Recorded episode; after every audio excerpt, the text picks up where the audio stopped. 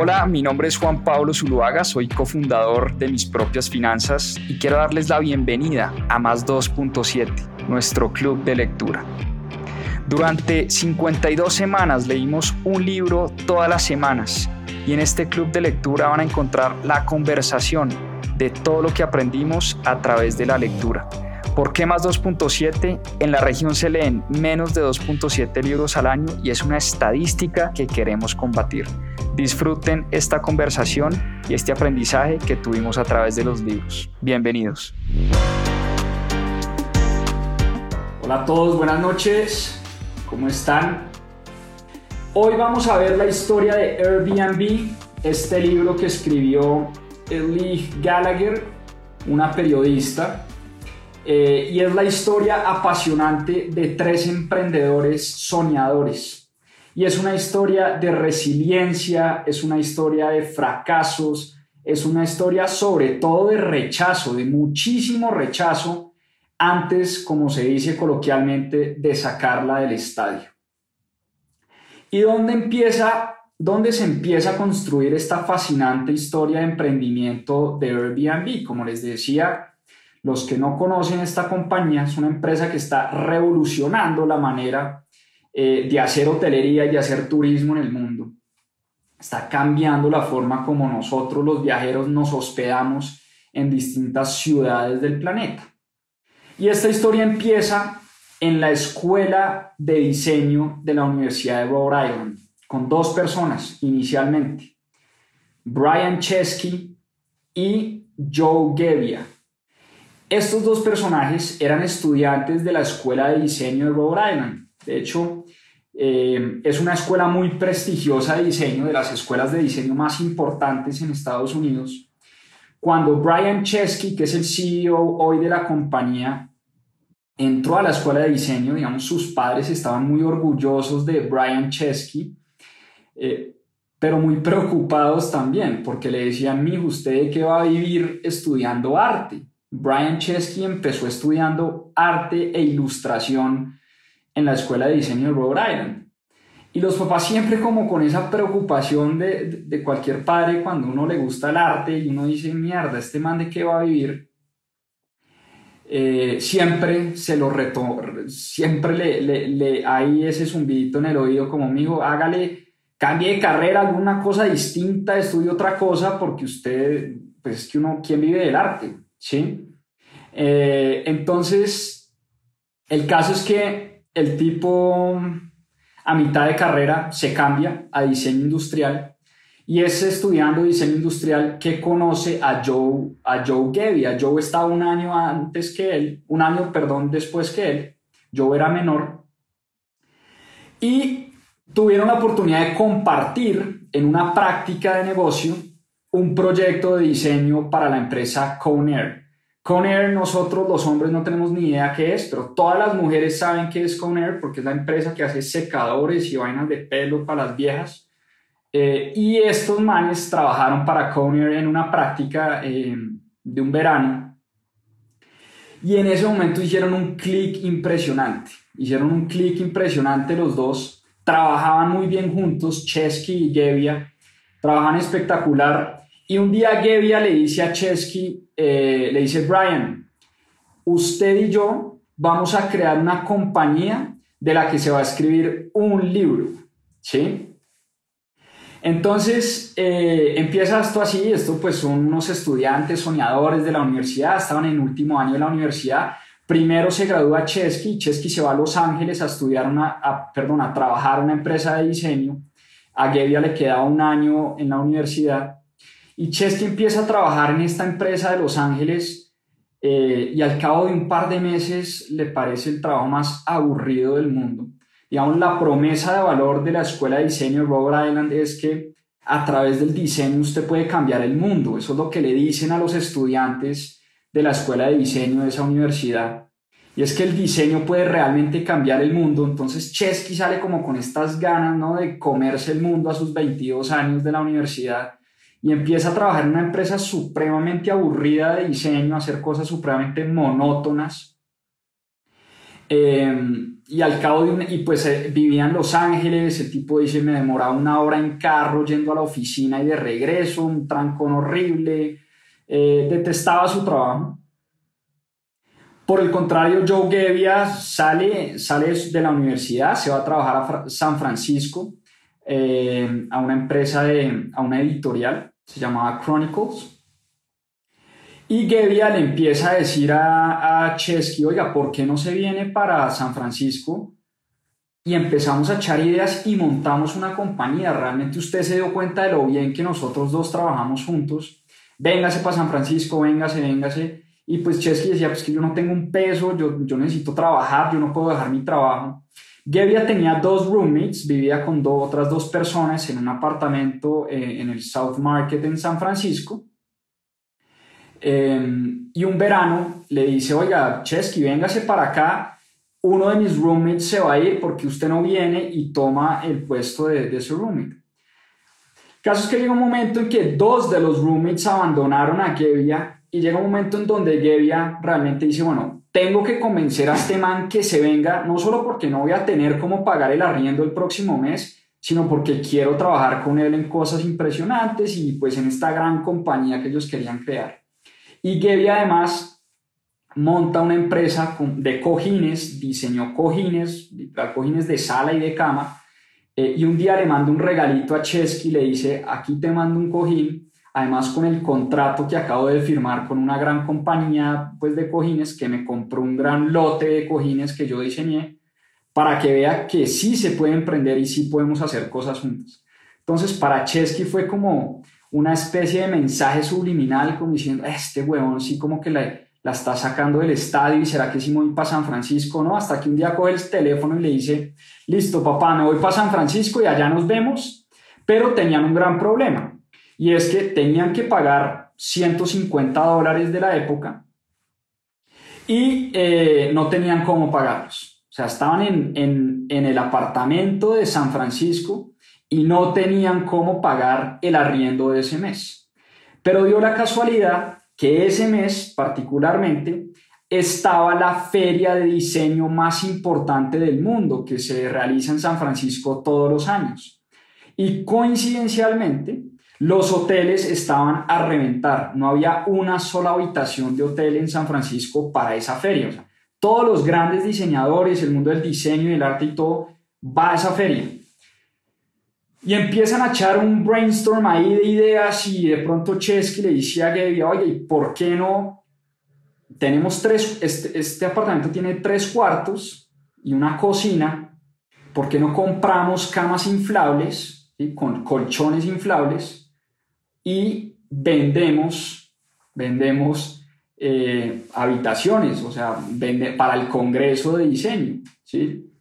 Entonces rápidamente cogen a un freelancer y le dice, venga, venga, huevón, diseñenos acá, programenos una paginita web, porque vamos a sacar eh, cuatro habitaciones disponibles, o sea, cuatro colchones, no eran habitaciones, eran cuatro colchones en la casa, ¿sí? Eh, y literalmente lo que hacen es eso, en dos, tres días programan una página web muy sencilla y donde y le ponen a la página web Air Bed and Breakfast como literal camas de aire y, desayunos, ¿sí? Y, pues y sacan eh, la página al aire y empiezan a, pues, a publicitarla en las revistas de diseño y todo, y rápidamente se les llenan los cupos. Tres personas se inscriben a uno de estos colchones inflables con desayuno, era la promesa de valor. Eh, los tipos al principio un poco asustados, como, oiga, ¿quién será que nos va a llegar acá al apartamento y todo? Y llega el primer, eh, el primer huésped de la historia de Airbnb, un diseñador de la India, eh, que quería ir a la feria de diseño, pero obviamente no tenía los recursos para pagar un hotel y pues vio esta página web y se inscribió y pues bueno. El caso es que los tipos, pues, tres huéspedes, a cada uno les cobraron creo que 300 dólares de esa época, ¿sí? Y eso les permitió, pues, no solo pagar ese arriendo, el, el arriendo del mes, sino que van al Congreso de Diseño, se, se colan en el Congreso de Diseño eh, y estaban súper emocionados porque habían logrado pues su primer emprendimiento, ¿no? Y vender tres clientes y, y tener sus primeros huéspedes. Y una cosa muy chévere y es que eran muy, muy creativos y muy detallistas con absolutamente todo. A cada huésped le tenían, bueno, pues obviamente pues sábanas nuevas y toda la cosa, los cojines que había diseñado Joe Gebbia, les tenía un mapa de la ciudad, una tarjeta del metro de San Francisco y monedas, digamos de 25 cuartos de dólar, monedas para darle a la gente de la calle. Los que, los que no han ido a San Francisco, pero en San Francisco hay mucho, pues hay, hay, mucho mendigo, mucho homeless, mucha gente viviendo en la calle que le pide a uno monedas todo el tiempo. Y ellos tuvieron como ese pequeño detalle de darle un tarrito de monedas a los huéspedes para que a su vez le dieran monedas eh, a, los, a los homeless en, en la calle. Bueno, eso como a manera como de detalle de diseño. Los huéspedes pues al final felices compartieron pues toda esa semana del congreso con los huéspedes y se fueron pues eh, felices con esa primera experiencia y los tipos dijeron, aquí hay algo, aquí hay algo, eh, sigamos metiéndole a esto, pero pues obviamente lo que, lo que dijeron es, necesitamos una persona técnica, o sea, nosotros no podemos seguir moviendo esta página web que es supremamente básica.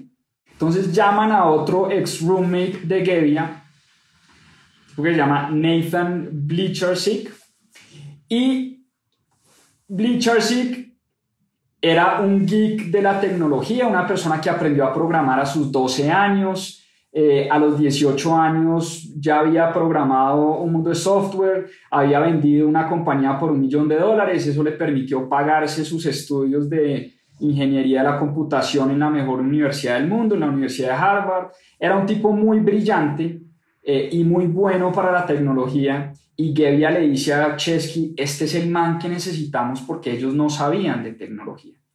Entonces llaman a, a le echan el cuento, les, la historia del Congreso y todo, y le dicen, venga, prográmenos una página web porque vamos la otra semana para un congreso que hay en Texas y nosotros nos podemos volver una empresa que suministre alojamiento con una página, una, una plataforma que, que conecte a esas personas que quieren poner a rentar su casa y a personas que quieran rentar, eh, rentar cuartos para estos congresos que son tan demandados, pero donde no hay hoteles, no hay habitaciones de hoteles y si las hay, pues son supremamente costosas.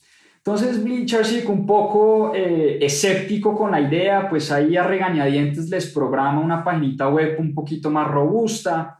Eh, y un poquito pues como con más, con más diseño, más bonita, transaccional, pues ya la gente podía pagar a través de la página, en fin. Richard le da como ese toque de tecnología, pero él siempre muy escéptico con la idea porque decía, esto es demasiado raro, como así que una persona va a ir a quedarse en la casa de un extraño y qué tal que sea un asesino en serie eh, y, y la seguridad y cómo le respondemos a los clientes si algo sale mal, bueno él con todos los cuestionamientos del mundo. El caso es que se van a Texas y en Texas tienen una experiencia similar. Eh, lanzan la página. La cuando digo publicitan es que literal, pues ellos también conocían en el mundo del diseño a gente que trabajaba en revistas y todo. Eran favores que le hacían los amigos, ¿sí?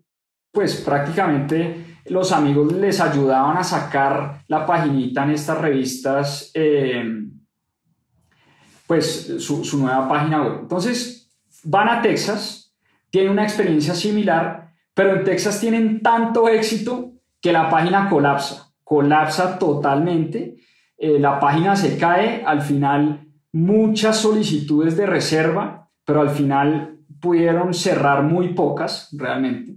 Entonces, pues tienen como su, primer, eh, su primera decepción eh, y ahí es donde se dan cuenta que necesitaban realmente meter en el buzo, meter al barco eh, a, a Bleachers y decirle, oigan, necesitamos una persona que sepa de tecnología, que esté con nosotros tiempo completo, pero este man no le creía la idea, este man seguía diciendo esto es demasiado loco y yo no tengo tiempo y pues yo ya me voy a casar, el tipo se había comprometido, vivía en Boston, se había comprometido con la novia, no tenía tiempo para dedicarle eh, a la idea. Pero en ese viaje de Texas pasó una cosa muy chévere y es que conocen una persona que se vuelve como su gran mentor eh, de ahí en adelante. Persona, un emprendedor, eh, se llamaba Michael Seibel. Y Seibel, que hoy en día es el, pues el director o el CEO de Y Combinator, la aceleradora por excelencia más importante del mundo, en ese momento él había acabado de pasar por Y Combinator. Y se vuelven muy amigos, eh, Chesky y Seibel, y Seibel se, se, vuelve como una especie de mentor para Chesky, para este nuevo grupo de emprendedores. Entonces regresan a San Francisco, como se dice, más quebrados que un bulto de canela, no tenían un peso de nada. Eh, y se van a Denver un par de semanas después, ¿sí? Porque da la coincidencia que había una convención demócrata donde iban a nombrar a Obama, pues el, candidato, en de, pues van a nombrar a Obama como el candidato eh, de los demócratas. Estamos, para que nos ubiquemos en el tiempo, estamos hablando del 2008, eh, plenas primarias de Estados Unidos de, de los partidos tanto republicanos como demócratas, y había una convención demócrata en Denver, se van a Denver eh, y allá pues tienen, tienen bastante éxito. Y aquí viene una de las historias eh, más, pues más apasionantes que le cambia realmente, es como un, un breakpoint en la historia de Airbnb, porque los tipos no tenían cómo financiar la compañía. Eh, se dieron cuenta como, oiga, pues es que si hubieran congresos todas las semanas en el país, seríamos una empresa billonaria, pero a punta de congresos cada mes, cada tres semanas no podían vivir. Ellos necesitaban lo que se llama los ingresos recurrentes. Y dijeron, pues oiga, nuestra promesa de valor es colchones inflables y desayuno. ¿Por qué no les mandamos nosotros a las personas que están, digamos, posteando las habitaciones en nuestra plataforma? ¿Por qué no les mandamos nosotros el desayuno?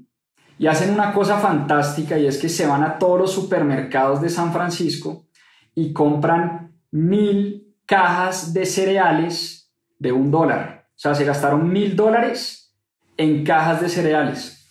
¿Por qué? Porque se inventaron el desayuno.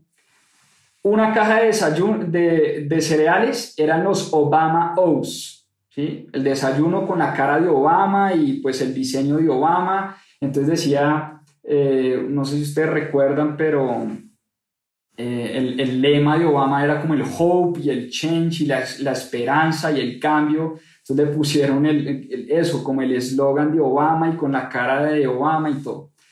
Y otra caja se llamaban los Captain McCain's. Eh, y literal eran chirrios o chirios o eran sucaritas o era el, el cereal más perrata del mercado, el, el cereal de un dólar y cobraron, eh, compraron mil cajas de ese cereal, hicieron el diseño, imprimieron 500, 500 cajas de Obamas y 500 cajas de McCain's y en su casa empezaron a pegarle encima a las mil cajas de cereales esa publicidad de los Obamas y los McCain's. Y se les ocurre una idea fascinante y es que no, oiga, esto está muy chévere, vamos a sacar como una edición ilimitada de cereales y logran vender casi mil, mil cajas de cereales en 40 dólares cada caja de cereal. Entonces los tipos compraron en un dólar cada caja y la vendieron en 40 dólares cada caja de cereal. Eso les dio, eso les dio como 30 mil dólares al final, ¿sí? Como 30 mil dólares al final. Eh, pues restando costos de materiales y baños y todo, como 30 mil dólares en, en, utilidad y eso les permitió financiar su compañía pues unos necesitos más, ¿no? A todas estas, esta historia eh, viene a ser importante después, ya les voy a contar por qué. Porque a todas estas, Seibel, este gran mentor que había conocido Chesky en, en Texas, le dice, oiga, aplique a Y Combinator, esta aceleradora de negocios Em, que ayuda a los emprendedores a echar para adelante. Chesky pues no sabía que era una acelerador, es aceleradora de negocios, no sabía que era un flujo de caja, no sabía que era el mundo del venture capital o el capital de riesgo, no tenía ni idea que era un pitch, que era un, un ángel inversionista, no tenía ni idea de absolutamente nada del mundo de los negocios, simplemente era un diseñador apasionado por su idea, pero le faltaban muchas bases de administración y de negocios. Pero se van a Y Combinator, Seibel les consigue la cita con el fundador de Y Combinator, que se llama Paul Graham, y le presentan la idea a Paul Graham. Eh, y pues le presentan la idea y Paul Graham lo primero que les dice es, de verdad la gente hoy en día está durmiendo en casas de extraños y ustedes lo que quieren es hacer una plataforma para que la gente alquile casas de desconocidos y apartamentos de desconocidos. La gente está muy loca en esta vida. Eh, muchas gracias por venir, pero vamos a pasar en la idea. Y eh, yendo, al, yendo al parqueadero de regreso, los tipos totalmente desilusionados, Joe Gebbia abre el carro, tiene una caja de cereales de los Obama O's y los Captain McCain's eh, y dice, ah, le voy a regalar dos cajitas de estas a, a Paul Graham, que era el fundador, es el fundador de Y Combinator. Entonces se devuelve y le dice a Paul Graham, oiga, muchas gracias de todas maneras por su tiempo, por atendernos. Quiero regalarle de recuerdo estas dos cajitas de cereales. Entonces el man sorprendido dice, huevón, ¿y por qué me traes cajas de cereales? ¿Esto qué es? Cuando ve la cara de Obama y la cara de McCain, dice, ¿esto de dónde salió? Entonces Joe Gebbia le echa la historia, le dice, no, es que nosotros nos inventamos este diseño y pues como estamos en plenas elecciones, Imagínense que compramos las cajas en un dólar, las vendimos en 40 dólares y eso nos dio 30 mil dólares de utilidad y eso nos permitió financiar nuestra idea y nuestra compañía durante un par de meses. Pues ya no tenemos plata de nada, pero pues quiero dejárselas de recuerdo, de todas maneras, pues gracias por su tiempo. Y ahí es cuando Paul Graham les dice, oiga, muchachos, eh, ustedes son como las cucarachas nunca van a morir, o sea, como hierba mala que nunca muere, eh, si fueron capaces de venderle a la gente, prácticamente de robar a la gente con, con cereales de 40 dólares, ustedes son capaces de convencer a la gente que se quede en casas de desconocidos. Así que bienvenidos a Y Combinator y los espero acá la próxima semana. Entonces es como la entrada de estos personajes a la aceleradora de negocios más importante del mundo, donde ya los habían rechazado, y fue esa caja de cereales la que convenció a Paul Graham, eh, fundador de Y Combinator, en invertir en esta compañía. Recordemos que Y Combinator es una aceleradora de negocios y es la aceleradora de negocios más importante del mundo. Por allá han pasado pues grandes compañías, pasó Twitter, pasó Facebook, pasó, pasaron muchas, pasó Rappi, eh, eh, eh, caso que, dato curioso, Rappi pasó por Y Combinator. Y en Y Combinator pues tiene los mejores mentores del mundo, los mejores inversionistas, acceso a las mejores tecnologías, es como Entrar a Y Combinator dicen que es más difícil que entrar a la Universidad de Stanford o entrar a la Universidad de Harvard. Aceptan al 1% de los emprendedores que aplican a Y Combinator para que ustedes dimensionen un poco qué era lo que habían logrado este, este trío, porque ya eran un trío eh, de fundadores eh, y cómo habían logrado convencer a Paul Graham. Sin embargo, ellos arrancan esta nueva etapa de su vida dentro de Y Combinator, porque es una especie como de bootcamp donde uno se vaya, creo que son tres o cuatro meses, eh, se encierra uno en Y Combinator, donde recibe conferencias, recibe clases, recibe ayudas, eh, mentores, es una experiencia, eh, dicen obviamente los que han ido allá y, y lo que he leído es una experiencia espectacular. Y ellos, cuenta Paul Graham en este libro, eran los los estudiantes más nerdos de Y Combinator. Eran los primeros que llegaban, los últimos que se iban, los, los que se iban, los que más trabajaban, los más apasionados, los más preguntones, los más intensos, eh, unos tipos supremamente apasionados y con unas ganas enormes de sacar su vida adelante. Paul Graham los empieza a contactar con inversionistas de Silicon Valley y todos les empiezan a decir que no. O sea, visitaron como 10 o 15 inversionistas y todo el mundo les decía, ¿qué es esa idea tan estúpida? ¿Qué es esa idea tan rara? ¿Qué es esa idea tan peligrosa?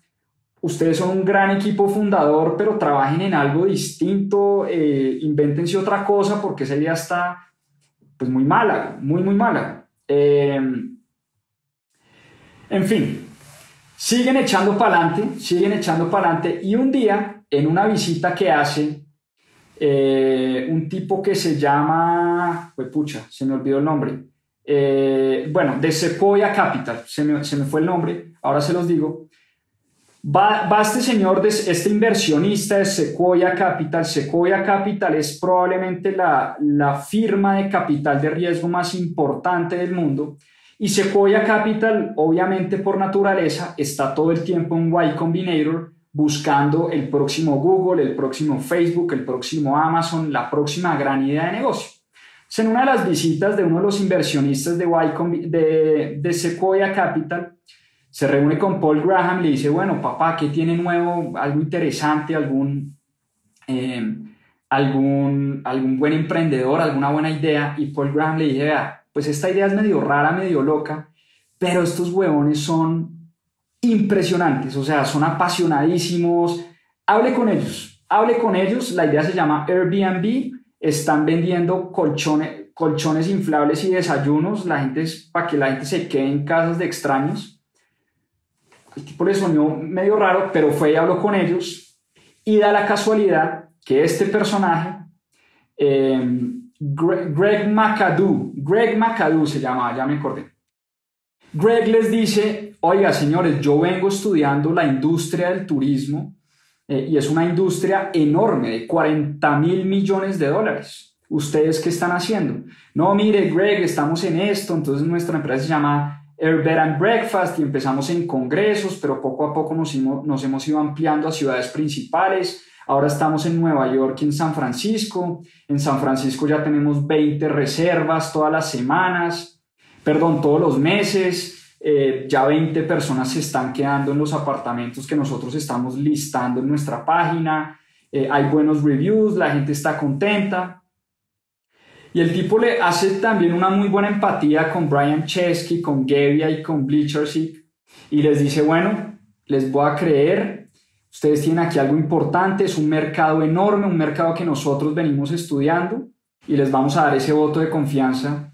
Y los tipos no lo podían creer después de haber tenido 10 o 15 rechazos con inversionistas, que Sequoia Capital, la firma de capital de riesgo más importante del mundo, les estuviera invirtiendo en ese momento, creo que fueron 550 mil dólares. Fue la primera inversión de riesgo que recibió Airbnb. Uf, esa inversión de 550 mil dólares no solo fue un descanso en términos monetarios, fue la, primera vez que estos tres emprendedores se pagaban un salario, se empezaron a pagar un salario de 60 mil dólares cada uno, eh, más que merecido, llevaban ya dos o tres años trabajando sin salario. Y a partir de esa inversión de Sequoia Capital, pues los inversionistas de Silicon Valley empiezan a abrir los ojos. ¿Qué es esta vaina en qué va a invertir Sequoia Capital?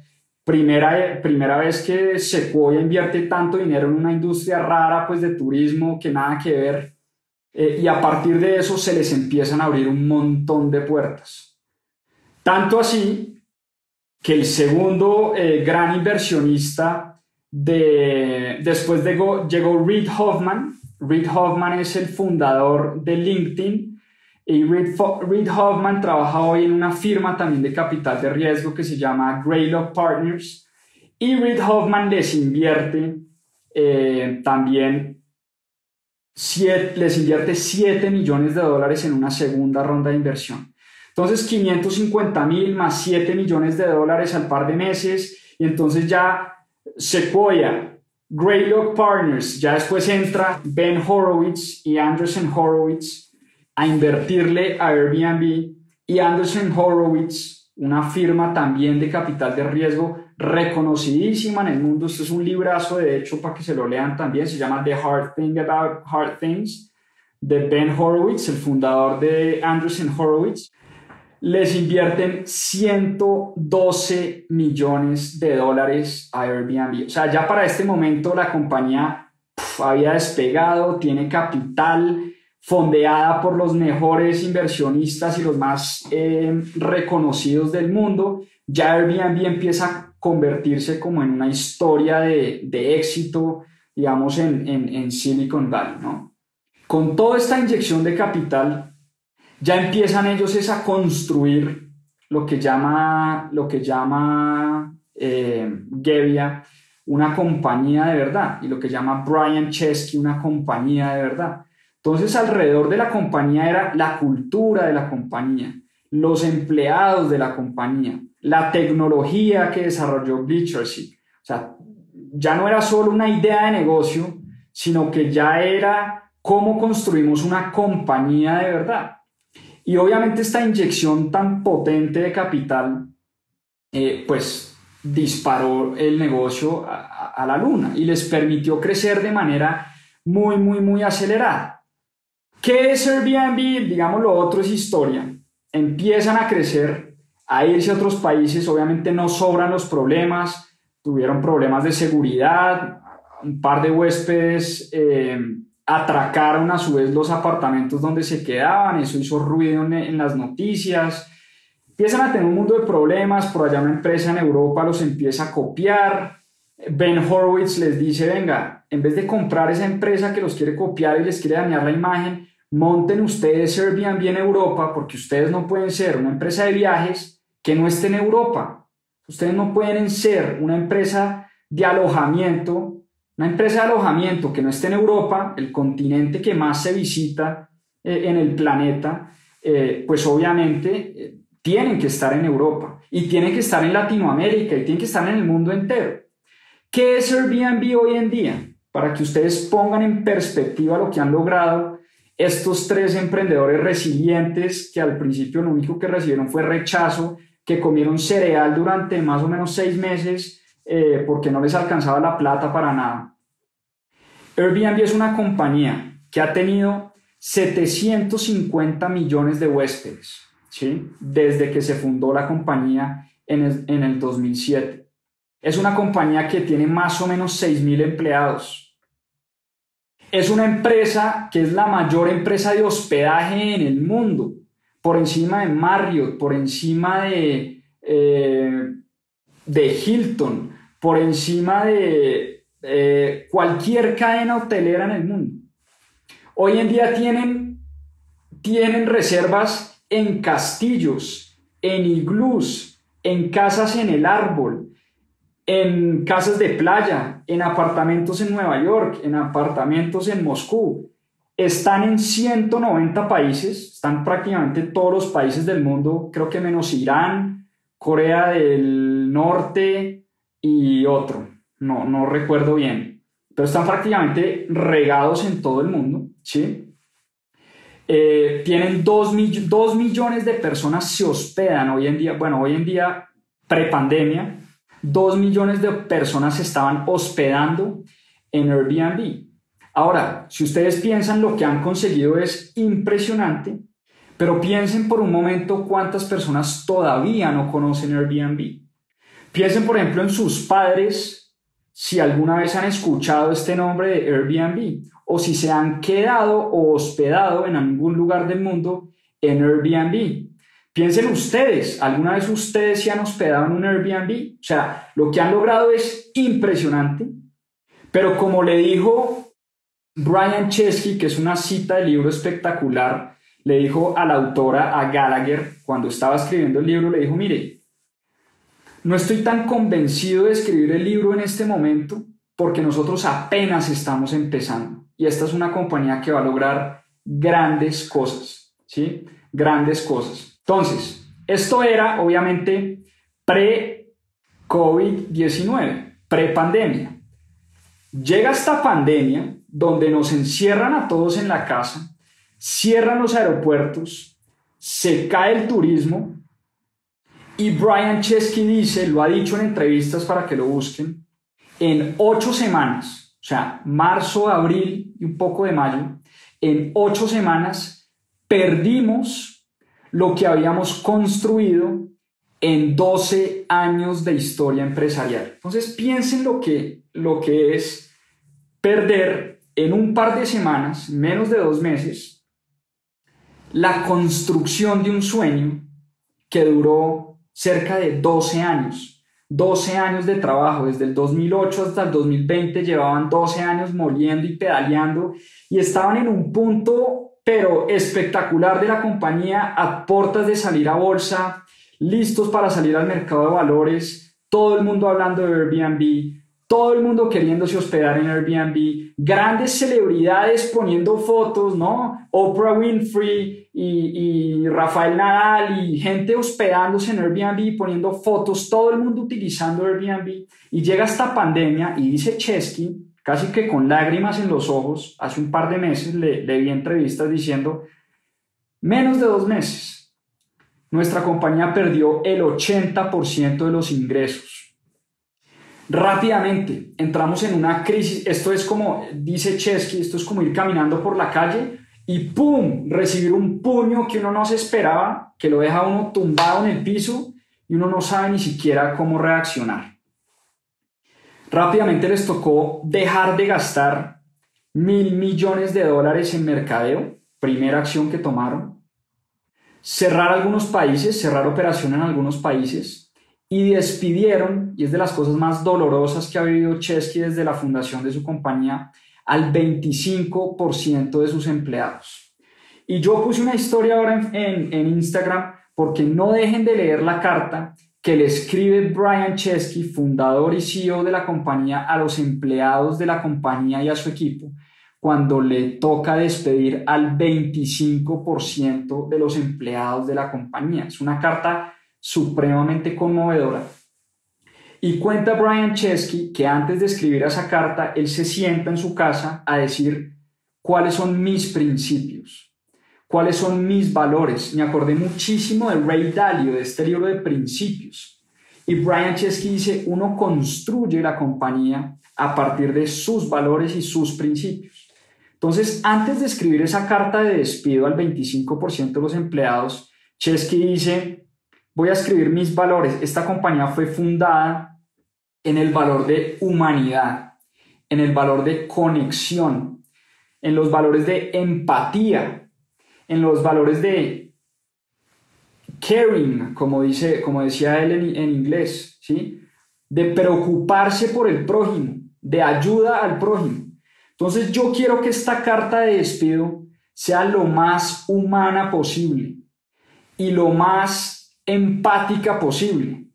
¿Y qué hizo la compañía? Una cosa fascinante, varias cosas. Lo primero, a todas las personas que tenían participación o equity o tenían acciones en la compañía, se las mantuvieron, independientemente que las estuvieran despidiendo. O sea, usted lo despidieron de Airbnb, usted todavía es socio y dueño de la compañía de Airbnb. Le vamos a mantener sus acciones. Segundo, dijo Chesky, esto es una crisis de salud. Yo no puedo dejar a mis ex empleados desprotegidos. Les voy a mantener seguro de salud durante un año a todos mis ex empleados. ¿sí?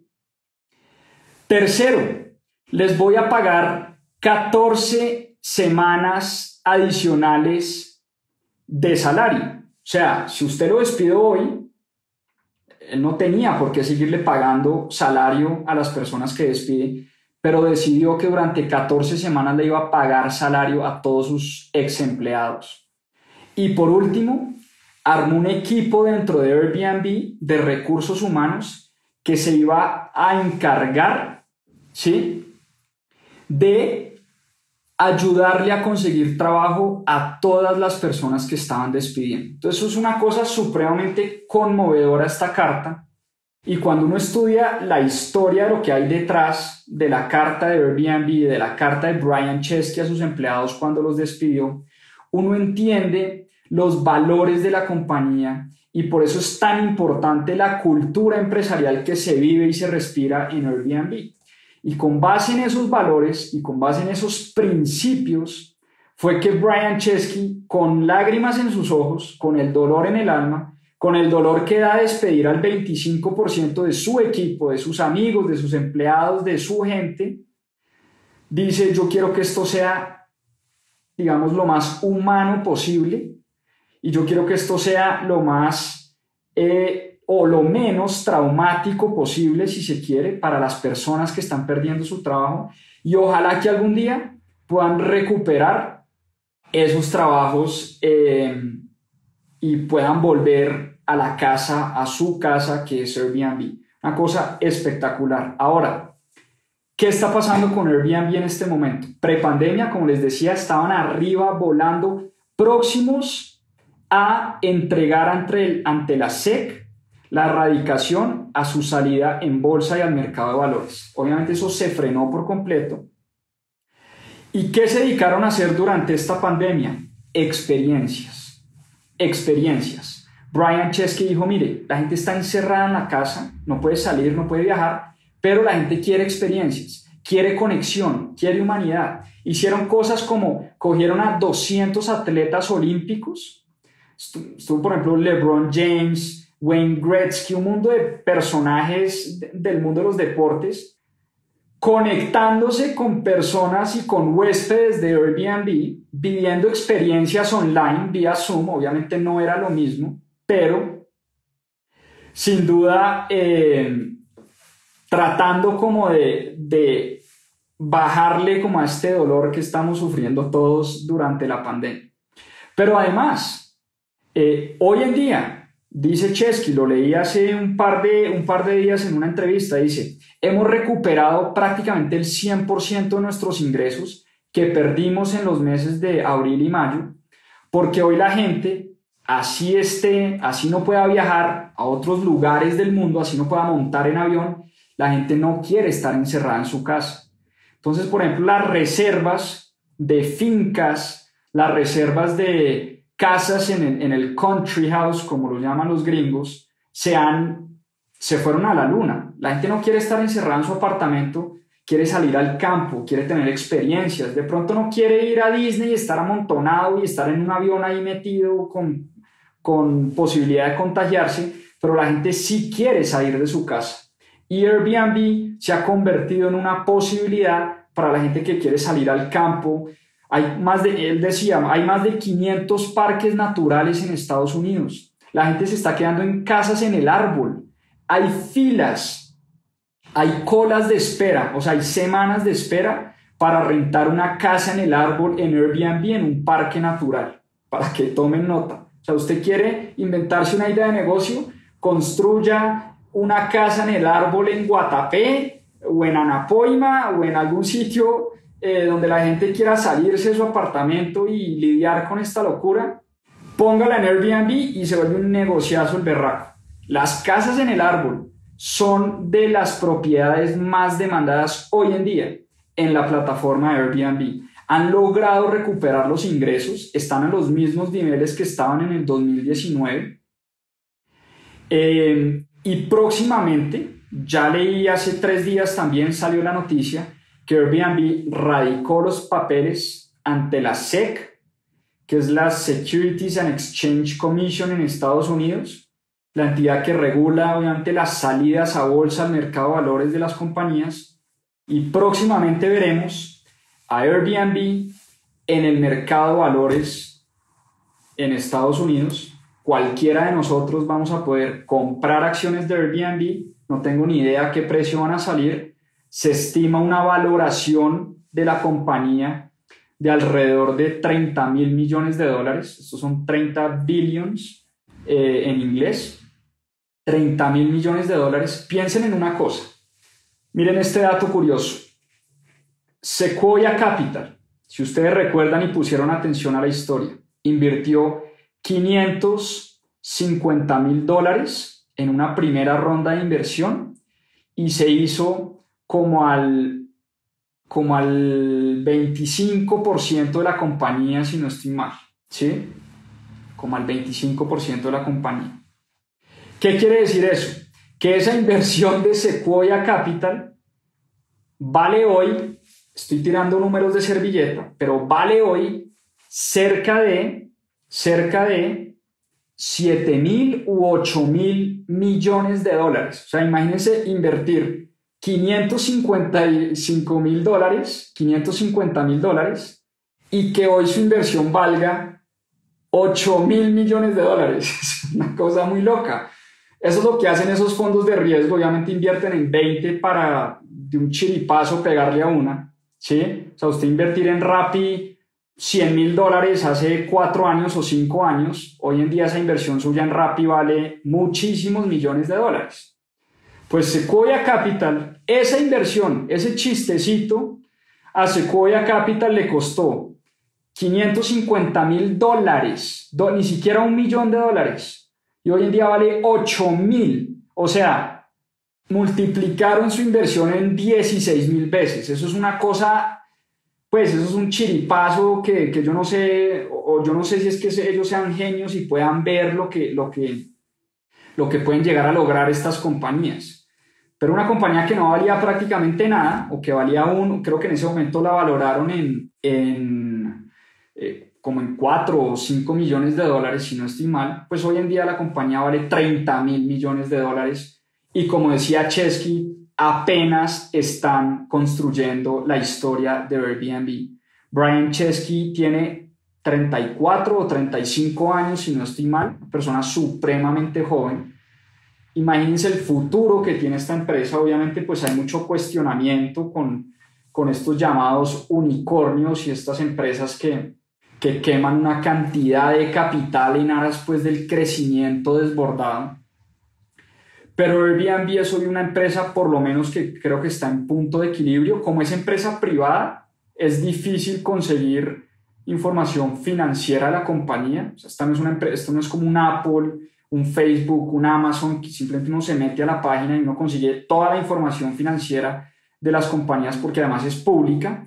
Esta es una empresa privada, pero precisamente al salir en el, al mercado de valores se va a convertir en empresa pública cualquiera de nosotros, a través de una plataforma, un trader online, vamos a poder comprar acciones de Airbnb y vamos a poder apostarle al crecimiento futuro de esta compañía.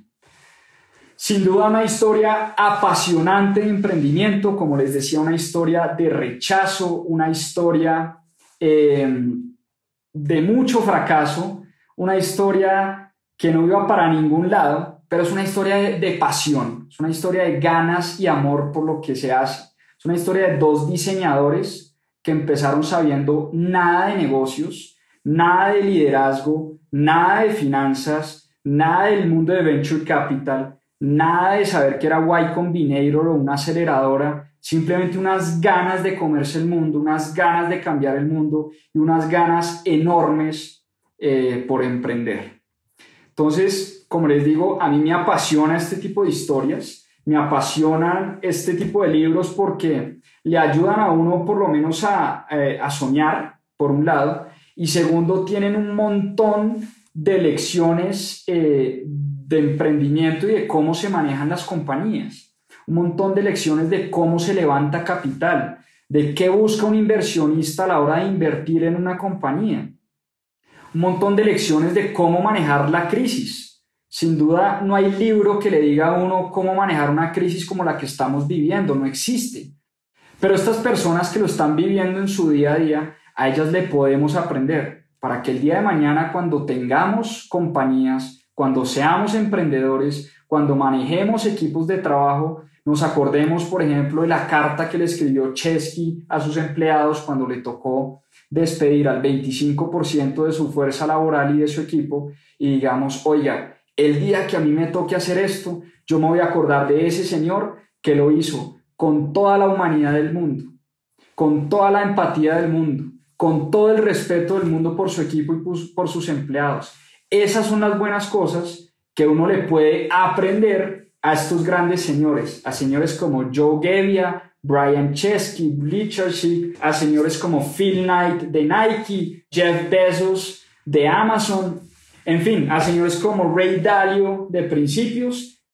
Muchísimas gracias a todos los que se conectaron esta noche. Espero les haya gustado esta historia de Airbnb. Y como siempre, la idea es promocionar la lectura. O sea, que se animen a leer estas. Este es un libro, yo me lo leí en tres días, son 200 paginitas y es tan agradable que uno en dos sentadas, en tres sentadas se lo lee. Léanse la historia de Airbnb, léanse la historia de Nike, léanse la historia de Amazon, léanse la historia de Walmart, en fin, léanse la historia de compañías interesantes porque son muchas las lecciones que nos dejan. Muchísimas gracias a todos por conectarse. Un saludo. Gracias. Muchas gracias por acompañarnos en este capítulo de Más 2.7. Acá les dejo unos adelantos de lo que se viene en nuestro próximo episodio. A seguir aprendiendo. Cómo Amancio Ortega llegó a convertirse en ese hombre insignia en el mundo de la moda. Covadonga Oshi se llama. La primera y la única persona que ha logrado convencer a Amancio Ortega de que le contara su historia